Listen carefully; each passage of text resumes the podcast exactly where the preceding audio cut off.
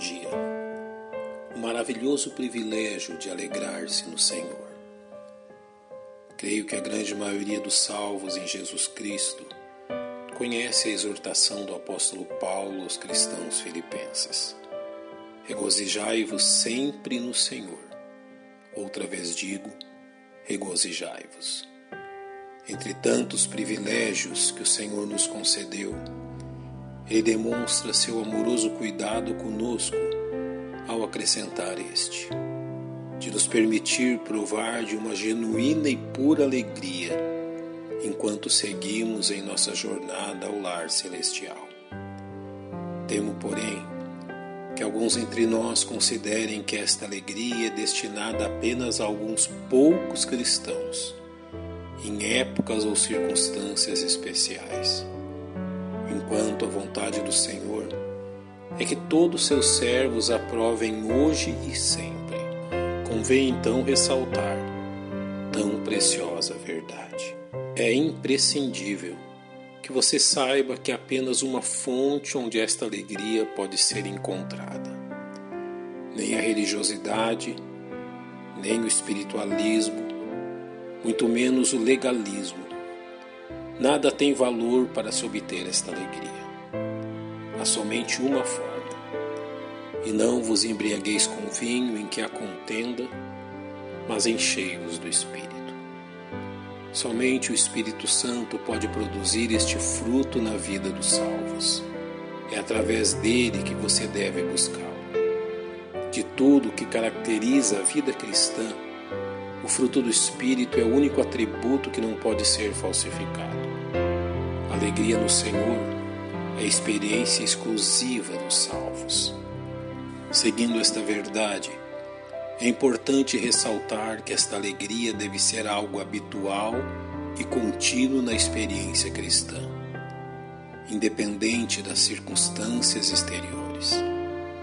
Pense nos cristãos macedônios e sua extrema pobreza e veja como o apóstolo Paulo os descreveu. Como em muita prova de tribulação, houve abundância do seu gozo. Recorde-se dos apóstolos e sua atitude após serem açoitados pelas autoridades. Retiraram-se, pois, da presença do conselho, regozijando-se de terem sido julgados dignos de padecer afronta pelo seu nome. Tão maravilhosa alegria pode e deve ser provada em toda circunstância de nossas vidas, mesmo nos dias de grandes provas e tribulações, mesmo diante das mais dolorosas experiências humanas. O salvo em Jesus Cristo é capacitado a regozijar-se no Senhor. Convém-nos também ressaltar o contraste entre a genuína alegria cristã e o sentimento passageiro e superficial deste mundo. A alegria cristã é profunda na alma.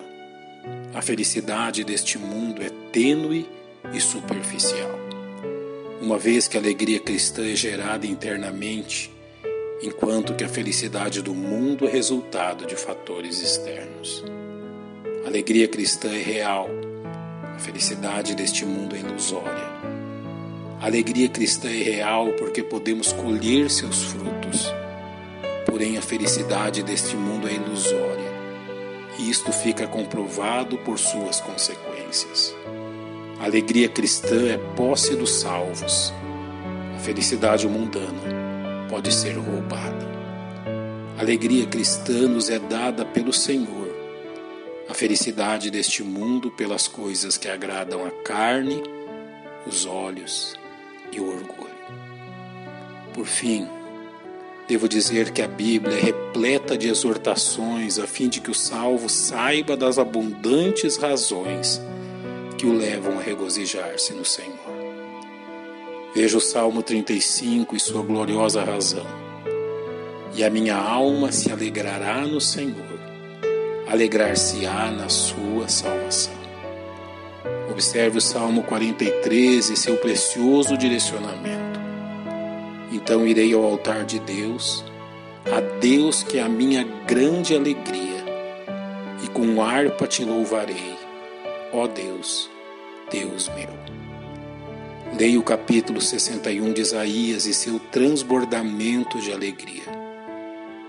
Regozijar-me-ei muito no Senhor. A minha alma se alegrará meu Deus. Nosso Deus, nós te louvamos por esta alegria. Te louvamos pelo teu Espírito que nos capacita a prová-la. E por Jesus Cristo, nosso Salvador, em nome de quem oramos. Amém. Um bom dia e que Deus lhe abençoe.